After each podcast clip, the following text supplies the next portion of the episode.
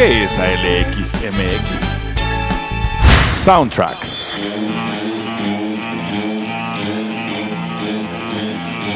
Hard rock. Algo de pop.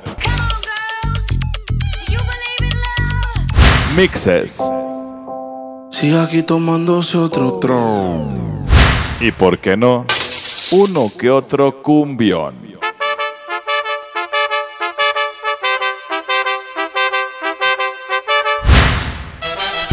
ALXMX, el podcast. Hablando de música y pende desde 1975. Síguenos en Anchor, Mixcloud y en Spotify.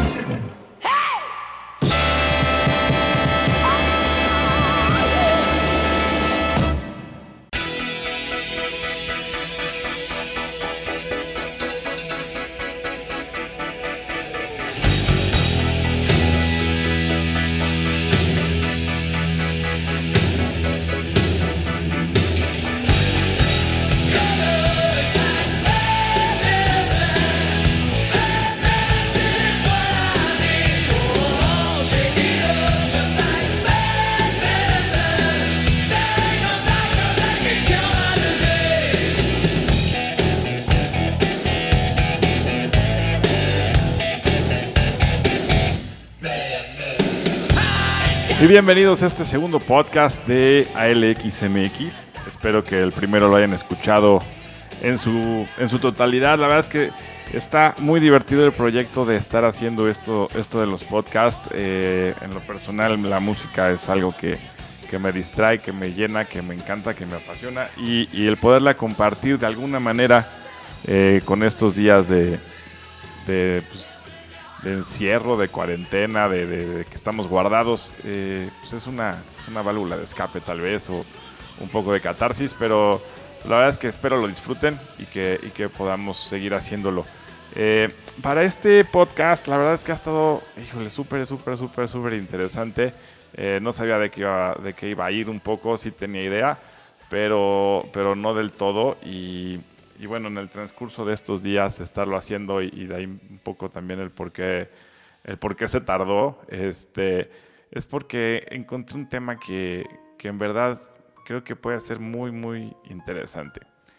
Y esto va enfocado a las... Eh, algo que ahorita creo que ya, no sé si exista, creo que ya no existe porque ya es un el género creo que nos ha ganado mucha música ahora y, el género creo que ya, ya, no tiene la fuerza que tenía antes. Pero había una cosa, ahora podríamos llamar un género en extinción, que se llamaba Power Ballad. Y las Power Ballads era algo que prácticamente se dieron entre los 80s y 90s. Y había muchas bandas que, que, que, se pegaron a ese concepto. ¿Por qué? Y les platico un poquito, eh, probablemente haya generaciones que no la conozcan.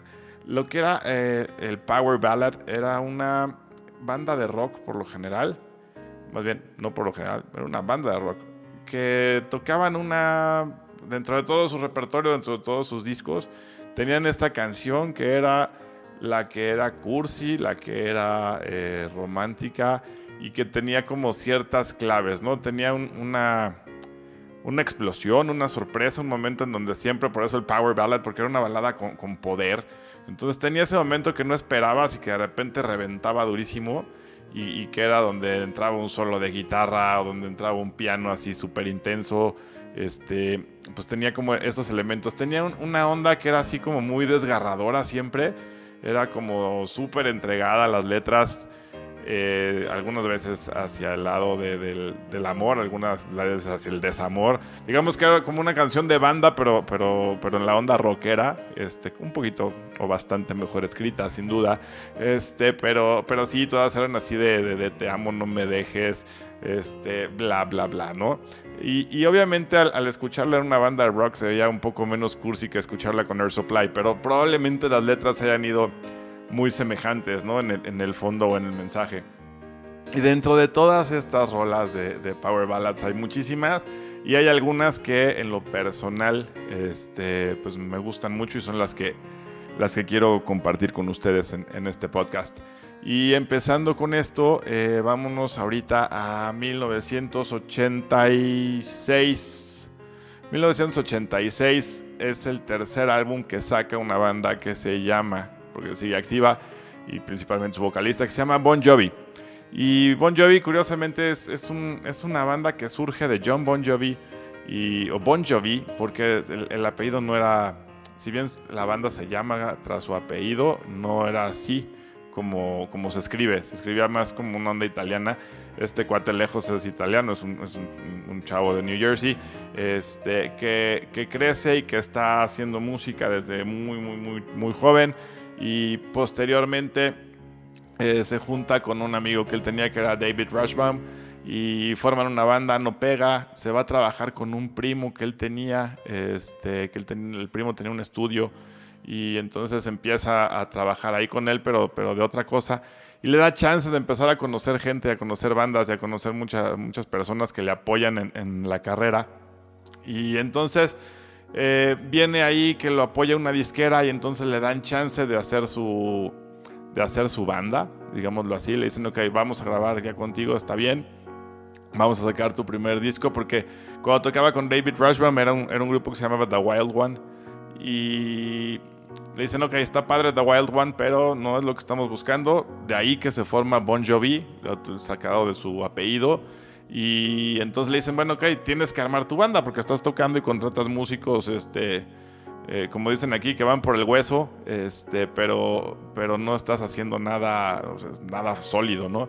Y entonces, en ese entonces se traen a, al, al, bajista, que no me acuerdo, era Alec John, Alec John, y él mismo presenta al baterista que se quedó años, un cubano llamado Tico Torres, y este y en la guitarra se traen a, Dave Sabo, que Dave Sabo tocó con Skid Row también. Este, y está un ratitito en la banda y se queda eh, Richie Zambora. Richie Zambora se queda durante muchísimo tiempo en, Bon Jovi. Y entonces lanzan el primer disco que sale de ahí la rola de Runaway, que era muy buena. Sacan un segundo disco que se llamó 7800 Fahrenheit, que fue muy malo. Y después de ese, que ya estaba así como en duda un poco la, la, pues permanencia de la banda, eh, sacan el disco que se llamó Slippery When Wet. Y Slippery When Wet es un discazazazazazazo eh, de principio a fin. Es un disco que tuvo probablemente, creo que fácil, 4 o 5 canciones en el top 100 de Billboard en ese entonces. Y de ese disco, evidentemente, pues bueno, sale una canción que esa no estuvo en el, dentro de las 5, si mal no, no, debe haber sido tanto de top 100 de Billboard.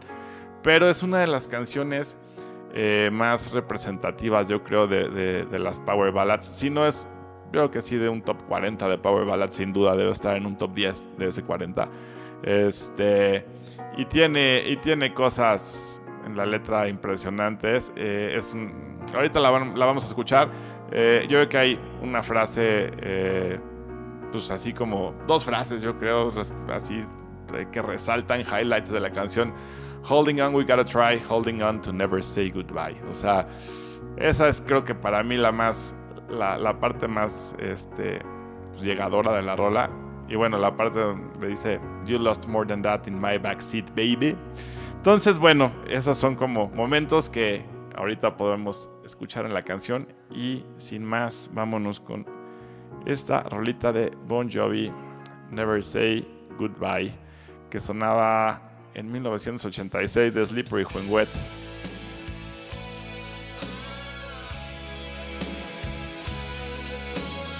me acuerdo, pero era como la rola número 10 del disco. Esto es LXMX. Bon Jovi, Never Say Goodbye.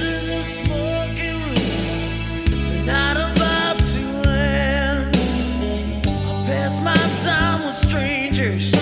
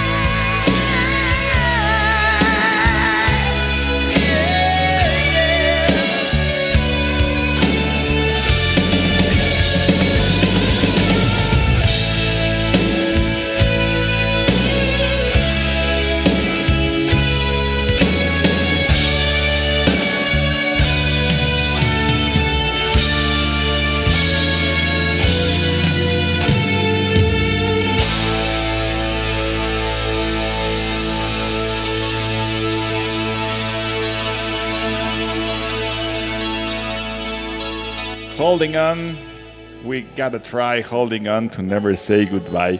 Es un rolo, no, no, no, no, no, no, esta de, de Bon Jovi. Eh, todo el disco es muy bueno.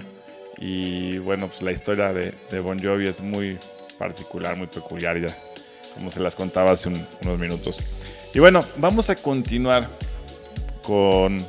Quiero, quiero mostrarles o ponerles otra que obviamente la conocen, porque todo esto es muy conocido, o, creo que es muy conocido, pero sí, seguro sí, ya está así. Este, y, y esto es en 1993. Y en 1993 eh, resulta ser que Steven Tyler, Joe Perry, Brad Whitford, Tom Hamilton y Joey Kramer hacen un discazazazazazo. Y ese disco se llama Get a Grip que era el décimo, el, el décimo, sí, décimo primer álbum, algo así, por ahí más o menos, de, Aerosmith. Este, y bueno, obviamente ya Aerosmith para ese entonces era súper conocido. Sacan este disco Get a Grip, trae muchísimas canciones espectaculares. Y dentro de todas estas, eh, si bien venían como dos o tres con ese toque o ese tinte de Power Ballad, sobresale una que fue Crazy.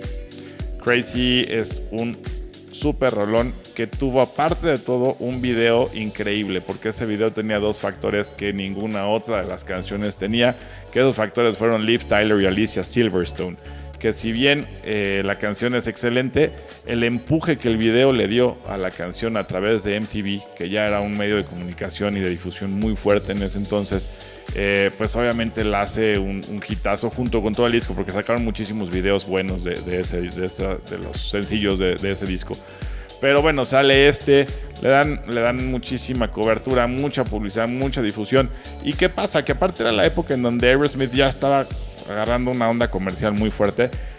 Y que aunado a esto, el fenómeno del Power Ballad siempre ayudó a las bandas a entrar a, mercados nuevos. ¿Por qué? Porque si bien las bandas de rock tenían su público, al sacar un power ballad que era mucho más ligero, mucho más amigable a, cualquier, eh, digamos, a cualquier oído, ¿no? Encontraban por ahí caminitos para meterse a mercados más comerciales o a, otros segmentos, otros nichos, y les ayudaba mucho y siempre vendía mucho el power ballad.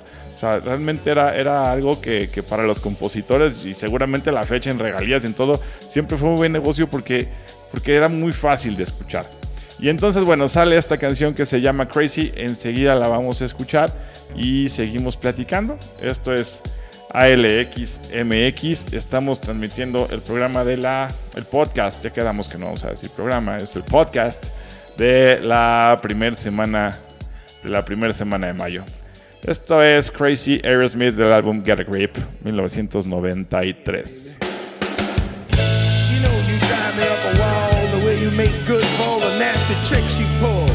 Seems like we're making up more than we're making love. It always seems you got something on your mind other than me. Girl, you got to change your crazy ways. You me? Say you're leaving on a 7:30 train and that you're heading out to Girl, you've been giving me the line so many times, it kinda gets like feeling bad. Looks good.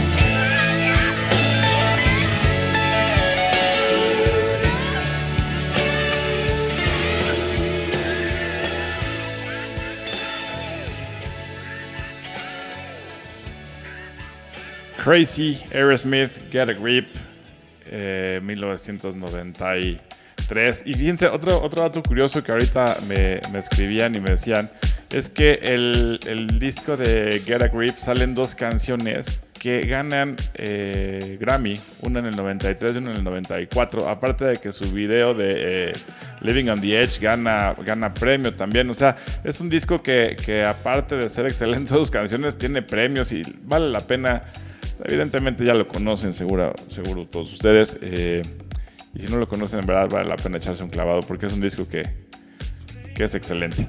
Pero bueno, continuando con, con las Power Ballads, eh, hay otra banda. eh, realmente esta sí era, pues igual, yo creo. Lo que pasa es que Aerosmith, a mi gusto, tiene ahí algunas cosas un poco más comerciales. Pero esta era una banda mucho más pesada. Era muy identificada dentro del género de heavy metal.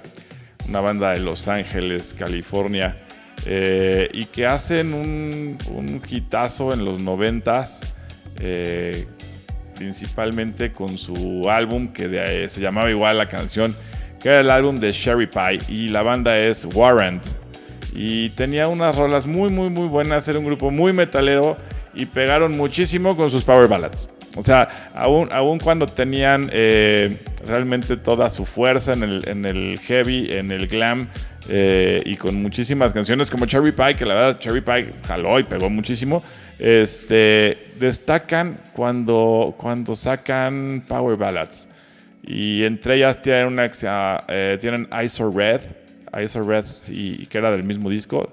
Y de otro disco tiene Sometimes She Cries y la que los catapultó a la fama durísimo, que fue Heaven, que sale en el disco de Dirty, Rotten, Filthy, Stinking Rich de 1989. Esa canción es el éxito total de Warrant. Yo no sé qué sintieron, se decía, oye, somos una banda de metal, de glam, somos rockeros, nos pegó durísimo la power ballad. Mm, pero bueno, a final de cuentas, seguro eh, nadie le dice que no va a estar en un... Estuvieron no, no en un primer lugar, pero estuvieron en un segundo lugar del Billboard en, Estados Unidos un par de semanas, pero bueno, segundo lugar en el Billboard 100 de Estados Unidos. La verdad es que aunque estés dos días, creo que es bastante bueno. Y en ese entonces, los que estaban en el primer lugar para, para cuando estuvo Warrant, en el segundo era Milli Vanilli. Entonces, bueno, pues con eso les digo cuál era el gusto y la variedad musical que había en, en finales de los 80s y principios de los 90s. En primer lugar, Milli Vanilli, en segundo lugar, Warrant. Entonces, bueno, pues la cosa es que hacen este éxito. eh, muy buena, la verdad es que muy buena, les deja mucho dinero. A la fecha seguro les sigue dando mucho dinero al compositor, regalías y demás, porque se sigue escuchando en todos lados. Y eh, hay una parte que dice, I don't need to be the king of the world as long as I'm the hero of this little girl. Y esa es como, a mi gusto, la frase más llegadora, desgarradora, memorable o qué sé yo de esta canción. Que seguro, que seguro estaba en el cassette de las calmaditas en inglés que teníamos todos nosotros. Porque había una cosa que se llamaba cassettes, por si no se acuerdan y se grababan. Y bueno, ahora lo que se hace ya es en playlist, pero no tiene la misma onda. Pero ahorita o después platicaremos de ese concepto. Vamos con esta rola de Warrant del disco de ¿qué? ¿cómo que? Dirty, Rotten, Filthy, Stinking Rich de 1989. Esto es Heaven, esto es Warrant. Y sonaba así. Esto es ALXMX con las Power Ballads. Got a picture of your house, and you're standing by the door. It's black and white and faded, and it's looking pretty warm. I see the factory without a word, silhouetted in the back. The memories are great, but man, they're really coming back. I don't need to be the king of the world. As long as I'm the hero of this little girl.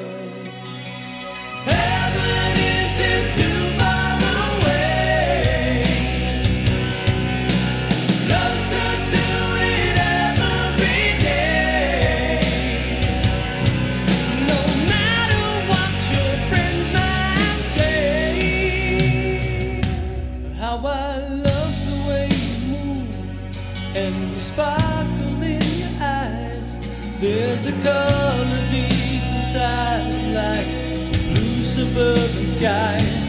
When I come home late at night, you're.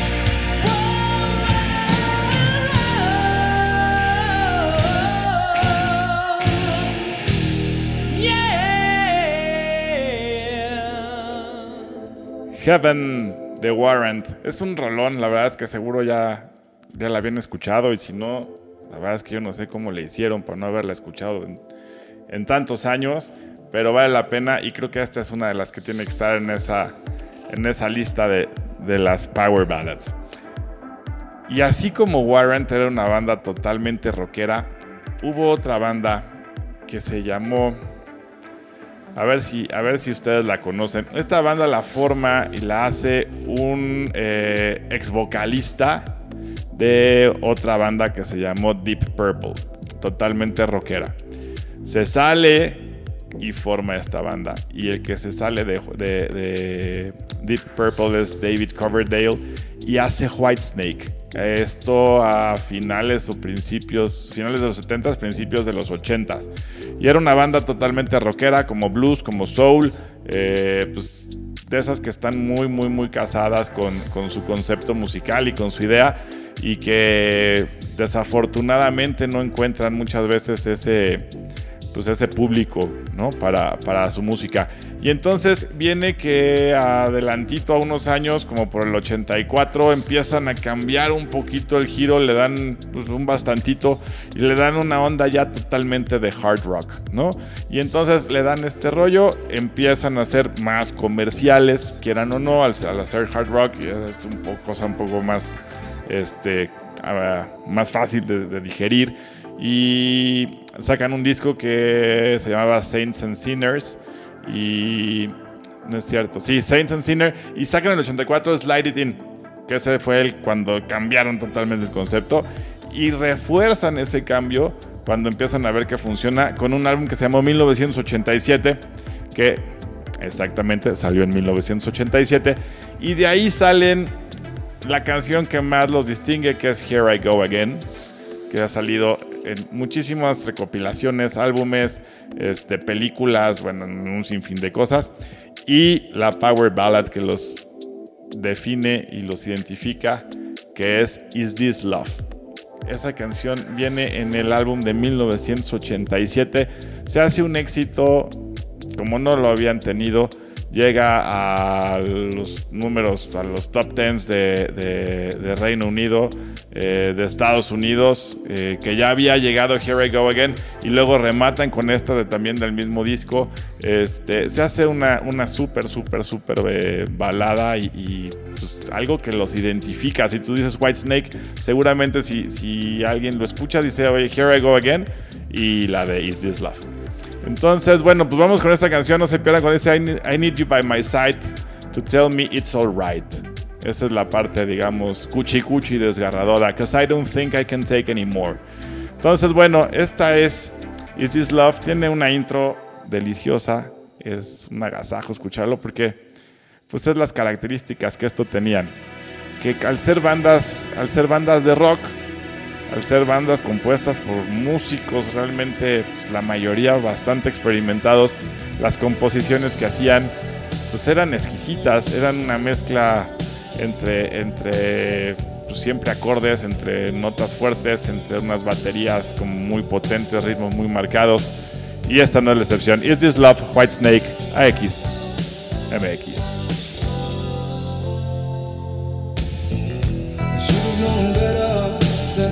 You go alone.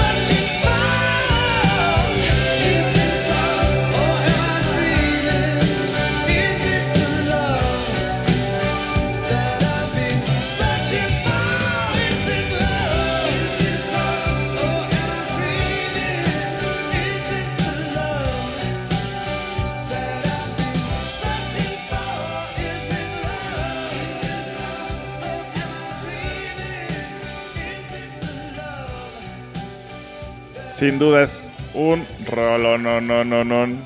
Y bueno, pues así fue White Snake con Is This Love, que como les decía, llegó a unos eh, top 10 de, Reino Unido, de Estados Unidos. Este, de bueno, la verdad es que fue un hitazo y otra vez el mismo tema de, de Warren, ¿no? Una banda rockera, de glam, de heavy y que encuentran el caminito de pronto con una power ballad y con eso se quedan y con eso entran y no dudo que hoy día sigan viviendo de, de esas canciones. Y esos, esos patrones o esas historias se repiten muchas veces y no fue la excepción. Cuando en 1989 eh, apoyados por, cobijado un poco por John Bon Jovi, este, surge eh, Skid Row. Ya, eh, como les había comentado, eh, es eh, Dave Sabo, que fue guitarrista de John Bon Jovi, se sale cuando después entra Richie Zambora. Pero obviamente la relación que había de Dave Sabo, de Snake, le decían, con John Bon Jovi era muy buena. Y entonces, ¿qué pasa? Que ya para finales de los 80s, John Bon Jovi ya era un éxito, Atlantic Records ya lo amaba, y entonces eh, producen y, y- y le, dicen, órale, va, vamos a apoyar a tu cuate, ¿no? Los, los empuja, y entonces sale Skid Row. Eh, en ese entonces con eh, Matt Fallon, con Dave Sabo, que es Scott Hill, que fue después guitarrista, Rich Bolan y el baterista que no me acuerdo cómo se llamaba. Y a donde más tarde, en el lugar de Matt Fallon, entra Sebastian Bach ya para grabar el disco. De hecho, eh, cuando, cuando entra Sebastian Bach, graban el disco, el primer que era homónimo, se llama Skid Row también. Este, y, y realmente Matt Fallon no llega, no llega a estar ya en esa producción. Y de ese disco de Skid Row, que era el disco homónimo, su primer disco del 89, salen eh, pues, básicamente, yo, yo diría, dos canciones, tres sencillos. El de Youth Gone Wild, que es muy buena. 18 and Life, que se vuelve realmente un, pues, un himno del, rock, del hard rock.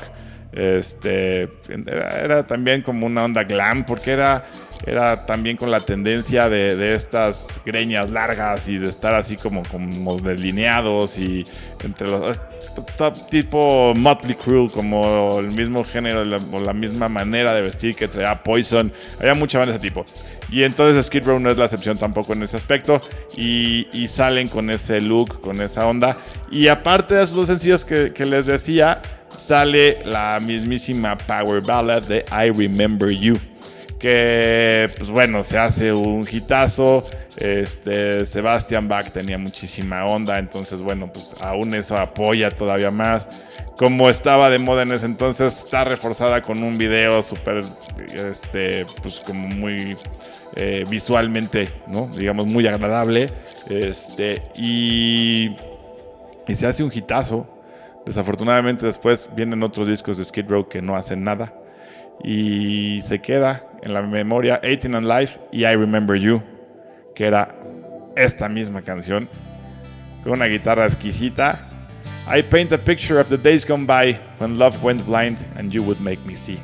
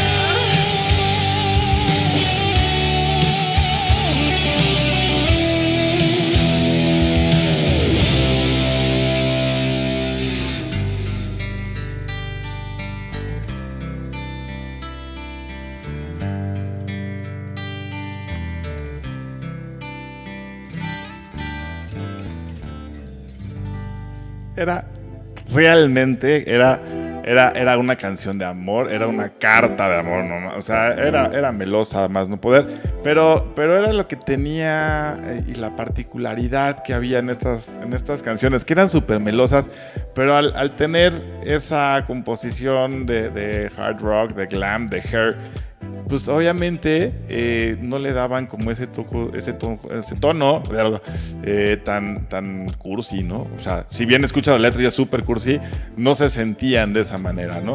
Y, y no fue, no fue eh, la excepción esta rola. Y bueno, me quedé con el rollo de, de si eran melosas o no. Sí, sí, son muy melosas. Este, pero bueno, y vamos con otra banda y con otra canción. La banda es americana, es muy vieja, y, me refiero a muy vieja porque obviamente esta canción es más para acá, pero la banda se forma en los 70s. Eh, es una banda que es eh, de Illinois. eh, la verdad es que ahí sí ya la alineación no me acuerdo. Pero tiene muchísimas rolas y pega muy fuerte a finales de los, de los 70s con una canción que se llamaba I Want You to Want Me. Que tuvieron a bien destrozarla después en una película mexicana con una versión que se llama Quiero que me quieras. Pero creo que era rudo y cursi. Pero bueno, eh, la rola fue muy buena y le hicieron muchísimos covers y etcétera, etcétera, etcétera. Pero bueno, esta banda, Chip Trick, eh, sigue tocando durante todos los 80s y sigue haciendo rock y sigue haciendo esa onda también medio bluesesona y de repente llega y les ofrecen, porque eso no, en la banda no, no había mucho, mucho escritor, digámoslo así, este, y se las ofrecen a ellos, a Chip Trick, esta canción que se llama The Flame. Y no, bueno, pues para qué les cuento que con The Flame lo que no hicieron. Se hace una, una rola pues ya totalmente identificable, eh, asociada a Chip Trick. Este, llega igual a los top 10 de muchas cosas, llega a ser un number one en Estados Unidos. Este, o sea, hacen, la revientan durísimo con esta canción y cómo no, porque es espectacular. Este, y, habla igual del amor, del desamor, del sí, del no, tacatá. Y eh, hay una, una estrofa en donde dice, I'm going crazy, I'm losing sleep. I'm in too far, I'm in way too deep over you. Y son de las frases que dices, sí, cómo no, yo estuve ahí, o estoy ahí, o quiero estar ahí. Y la canción lo plantea, lo planta ahí.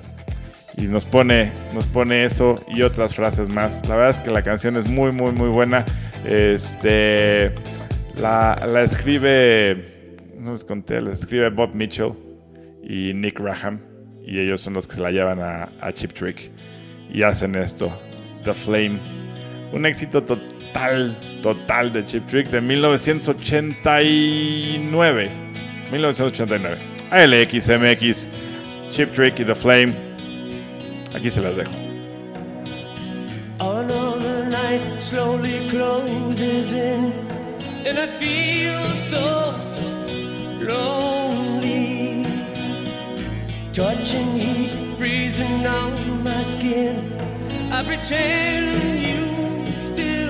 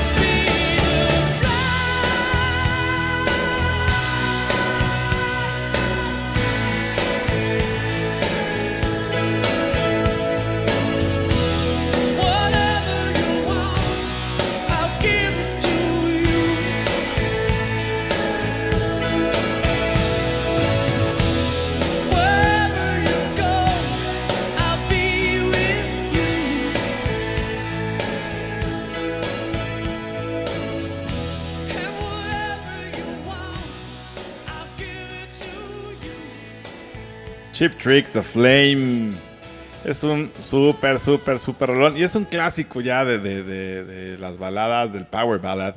Este, y con las que se posicionaron durísimo, durísimo en, en finales de los 80. Realmente no tienen tantos discos ni tantos éxitos. Este, pero sin duda las dos que les comentaba, la de I Want You to Want Me y esta, son las que mucha, mucha, mucha gente llegó a escuchar y que las ubican y que, y que siguen ahí en los playlists de, todos nosotros. Y hablando de bandas que tuvieron muchos éxitos y muchos discos, al contrario de Chip Trick, vamos con esta que se hace eh, y surge en 1970 y tantos. Tampoco les voy a decir, el año exacto, pero principios de los 70s. Y, y esa banda la hace Paul Stanley, no precisamente el que ubican ahorita, Paul Stanley, Gene Simmons, Peter Chris y Ace Frehley. Y esa banda se da a conocer como Kiss. Y es una super, super banda pionera de todo lo que quieran, precursora de mil cosas. Este, pónganle el, el- el mote descriptivo o adjetivo que quieran, porque realmente han hecho todo. Eh, totalmente tienen discos de oro, tienen pues bueno, no, no hay más que decir. La- Las giras de Kiss siempre y siguen siendo espectaculares porque tenían baterías que volaban, humo, fuego, este, sangre, eh, todo, todo, la pirotecnia que se les ocurra. eh, en fin, todo, todo, todo, todo, eso, eh, todo lo que debería de llevar una gira de rock lo han tenido los conciertos de Kiss. Y entonces, bueno, surgen en los 70, graban 485 mil discos y como en el 200 y tantos mil, o sea, como a la mitad, hacen un disco eh, en especial del cual sale eh, esta power ballad que se llama ah, Forever. Forever, eh, creo que, no sé, habrá sido a 1989 también, por ahí. Este, de ese sí me acuerdo, el disco se llamaba Hot in the Shade. Este, y es una canción que hace Paul Stanley junto con Michael Bolton. eh, no el Michael Bolton, este, más bien, sí el Michael Bolton que se imaginan. Este, y hacen esa canción. Evidentemente Michael Bolton no era este no era miembro de la banda, Y es un power ballad durísimo, se hace uno de los éxitos comerciales de Kiss, eh, llega a un octavo puesto del Billboard, este, casi, casi, casi es la mejor, porque aún eh, arriba de esa queda la de Beth, que también es una balada buenísima, este, pero bueno, esta queda en octavo y, y es bueno, es- no sé qué más decirles porque es muy buena, ahorita la vamos a escuchar. Eh, en Reino Unido triunfa muchísimo, este, les dan discos de platino, mil, mil, mil cosas, ¿no? Este, la parte interesante realmente de esta es, es que la hayan escrito entre Michael Bolton y Paul Stanley y que la canción cuando la graban eh, no la graba en el bajo Gene Simmons, traen un bajista externo este, que se llamaba Kulik, se apellidaba Kulik, este, y son como los datos los datos curiosos de esta. Y obviamente hay una versión en el sinfónico que no pueden dejar de escuchar. La estuve buscando así no la encontré porque la hacen con la orquesta sinfónica de Melbourne y es espectacular. Pero bueno así sonaba Kiss con Forever en 1989 era algo así. I I could lie to myself, but it's true. There's no denying when I look in your eyes. Girl, I'm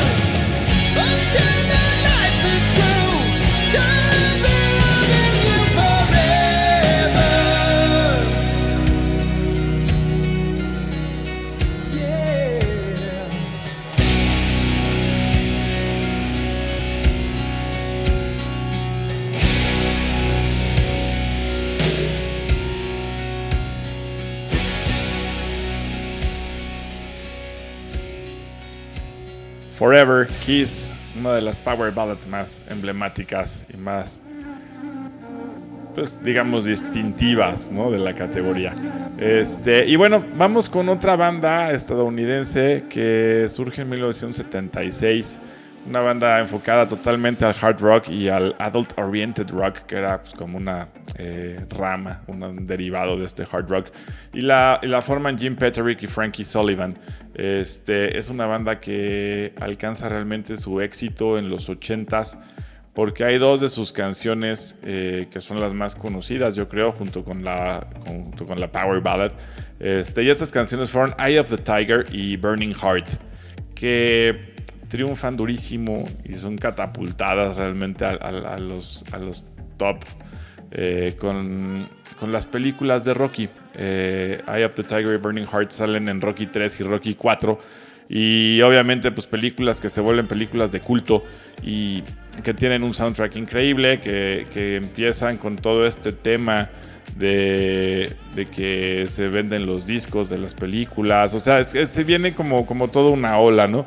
Y, Survivor se da a conocer muchísimo con estas dos canciones. Son dos canciones que a la fecha, si uno empieza a escuchar las notas de Eye of the Tigers, se, motiva y quiere salir a entrenar y, y- y luego acaba y se nos quitan las ganas. Pero eh, después de esto, en 1985, como un tercer single eh, del álbum Vital Signs, eh, sale The Search Is Over y llega hasta el número 4 de un Billboard Hot 100 en el 85.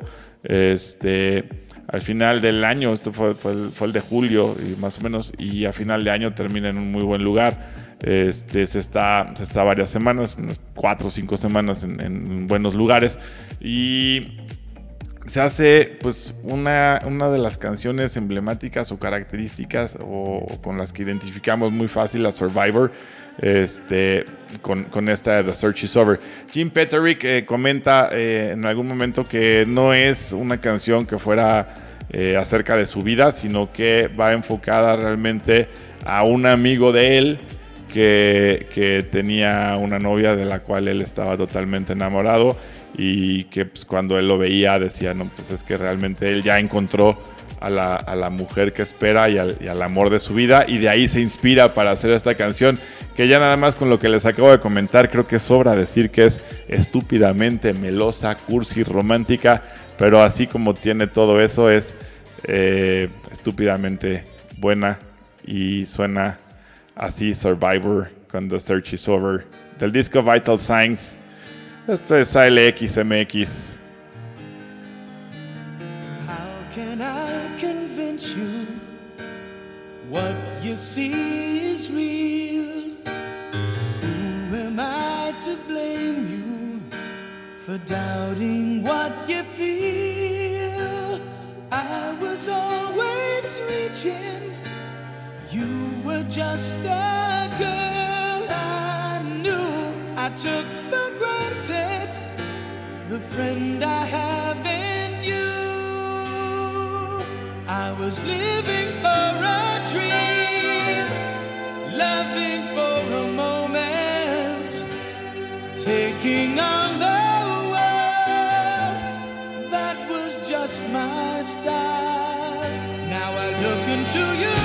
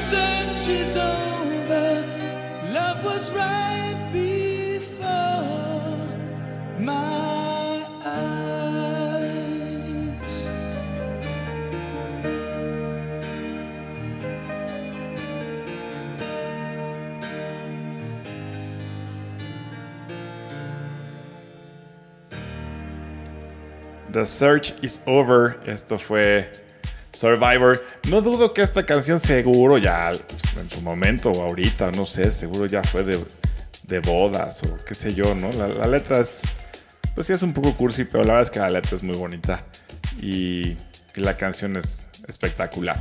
Vamos a seguir un poco con las bandas de rock que, grabaron estas Power Ballads. Y así como hemos platicado un poco de, de Warrant o de bandas más clavadas todavía en la parte del rock, como, como pudo haber sido este, Whitesnake, eh, viene, viene una banda a grabar una Power Ballad buenísima. Y esta banda también estadounidense eh, estaba, estaba influenciada por específicamente por, por ACDC. Eh, tienen mucha onda de blues y de rock. Eh, obviamente, pues todas las bandas de ese entonces tenían, tenían influencia de Led Zeppelin o de Rolling Stones. Pero, pero ellos, y, lo platica en alguna entrevista a Tom Kiefer, que era la voz y guitarra de esta banda, que ellos realmente su, su, su, su role band, ¿no? su role model, era, era ACDC, ¿no? Y esta banda surge a mediados de los 80, sacan muchísimos discos, empieza a pegar con una onda de, de, de glam, de hair rock, de hard rock. Este, y empieza a ganar discos. Y bueno, después tuvo broncas, eh, se separan, se reúnen en los 90s, eh, graban otro disco, eh, vende, pero no llega realmente a ser lo que, lo que fue en, los años 80s y todavía principios de los 90, pero básicamente 80. Y dentro de toda esta historia, eh, vienen a grabar en su segundo álbum que se llamaba Long Cold Winter del, del 88, este, que venía una rola también se llama Shake Me. Sacan una canción que se llama Don't Know What You Got Till It's Gone. Y es una de sus canciones o de sus sencillos más exitosos. Alcanzan niveles súper altos en la lista de popularidad de los, del 88. Este, y está basada eh, un poco en una canción de ACDC que se llamaba Love Song. Y, este, y de ahí que toman como esa parte eh, sentimental o de esa onda, de ese, feeling, de eso que tenía esa rola de, de, de ACDC y hacen esa balada melódica, sentimental, eh, pegajosa, pero que tiene eh, específicamente, yo creo que esta destaca, ti- tiene unas partes muy potentes, muy, muy, con mucha fuerza, este, que, que la distinguen de, muchas otras eh, power ballads. Este, vamos a escuchar esta rola. Don't know what you got till it's gone Cinderella. La verdad es que vale muchísimo la pena. Esta sí yo creo que ya es de las power ballads que no son tan conocidas. Sí lo son, pero, pero ya no ya no son digamos de las más o de lo más comercial, sin, sin ser tampoco que sea un lado B ni mucho menos, pero este, obviamente pues al llegar a, listas, a, top 40 es, es conocida por mucha gente, pero se las voy a poner, la verdad es que a mí se me hace muy, muy, muy, muy buena y todavía me he encontrado gente que dice, oye, no, no la conocía. Eh, la verdad es que tiene una frase que dice, I hear. I hear you calling far away, tearing through my soul. I just can't take another day. Y ahí es con el momento desgarrador y que bueno, ahorita, ahorita la van a identificar. Vamos a poner esta cancioncita que se llama Don't know what you got till it's gone. Cinderella. 1988. No, sí, 88. Esto es ALXMX. Espero la disfruten. Dice así.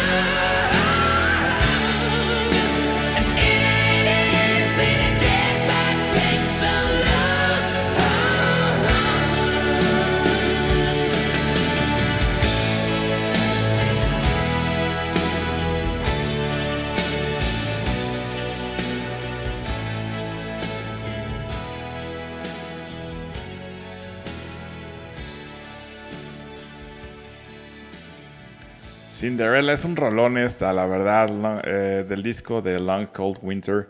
Es una de las rolas más, em, pues, para mi gusto, de las que me gustan más de Cinderella. No podría decir si es de las, la mejor, pero sí de las mejores. Eh, insisto, para, para mí, ¿no? Habrá que ver si opinan que es otra. Pues platicamos y vemos. Eh, tenía muy buenas rolas, la verdad. Obviamente no power ballads, pero, pero había muy buena música de Cinderella. Y bueno, llegando a esta recta final del podcast, eh, vamos a hablar rapidísimo de una banda eh, británica, de una banda que surge en finales de los 70s eh, y, que, y que se distingue realmente por ser esta onda neoprogresiva que le llamaban de, las bandas de, de Reino Unido a, a principios de los 80s y se vuelve una, o sin duda, si no es una, es la más exitosa de esa, de esa corriente. Este viene Viene en un álbum eh, conceptual que se llamaba Misplaced Childhood, este, que, eh, que también es de los que más venden de- del grupo. Y, esta banda se llama Marillion. Eh, ahí sí, si no la conocen, escuchen todo lo que hay de Marillion. La verdad es que es, eh, es buenísima. Y esta, les platico un poquito. Marillion surge, como les decía, en Inglaterra y, y sale en este disco la rola de Kaylee. Kaylee es, es una que, que Fish, eh, el, el líder de la banda, este, escribe pues, realmente hacia, pues, hacia todas sus exnovias, ninguna en particular. Este, porque pues tiene, tiene, tiene esta parte melancólica realmente, ¿no?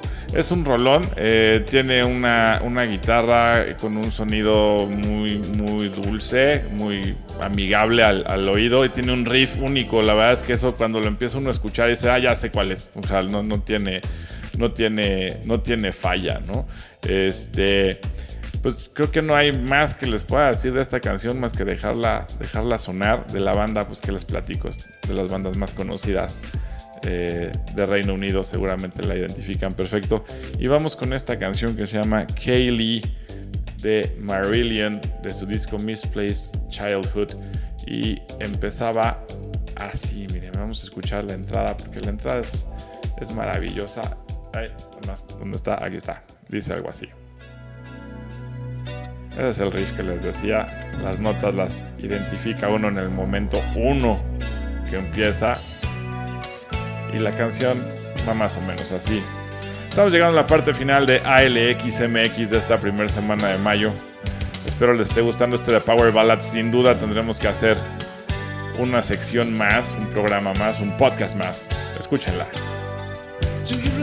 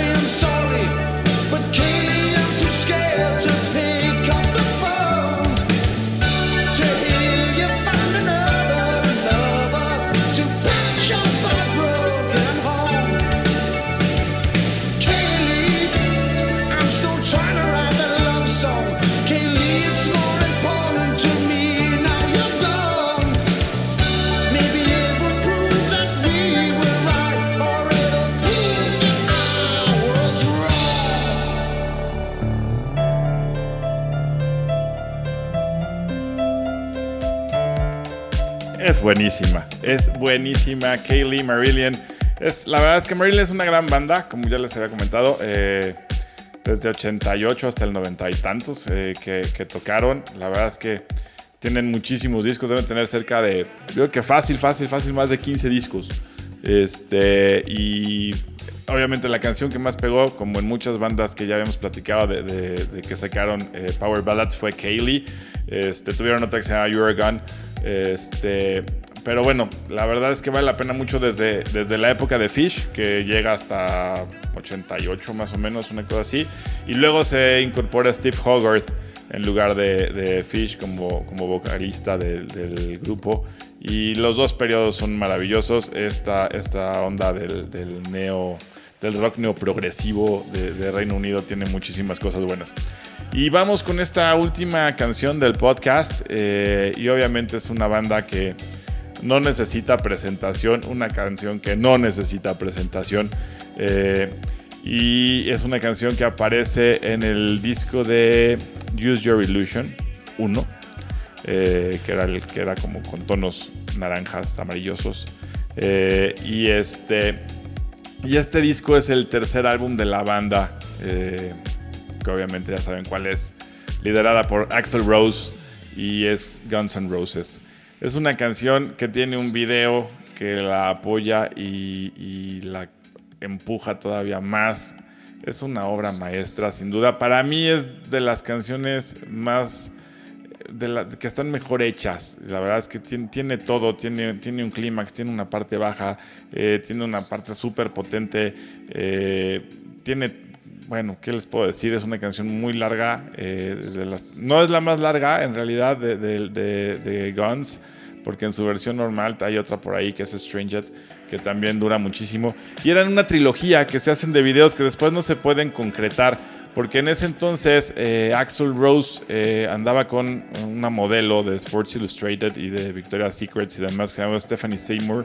Y eh, Axel Rose, al- durante la relación con ella, graban primero el video de eh, Don't Cry, graban el video de November Rain. Y en la tercera parte, digamos, de esta trilogía que le estaban eh, mencionando, era el de Stranger, ya no la graban porque truenan. Y entonces pues ya no hay manera de que ella esté ahí, por lo visto no acabaron bien, no funcionó el de vamos a quedar como amigos y entonces, bueno, no concretan esta parte de la trilogía pero eh, era parte de ella, en November Rain.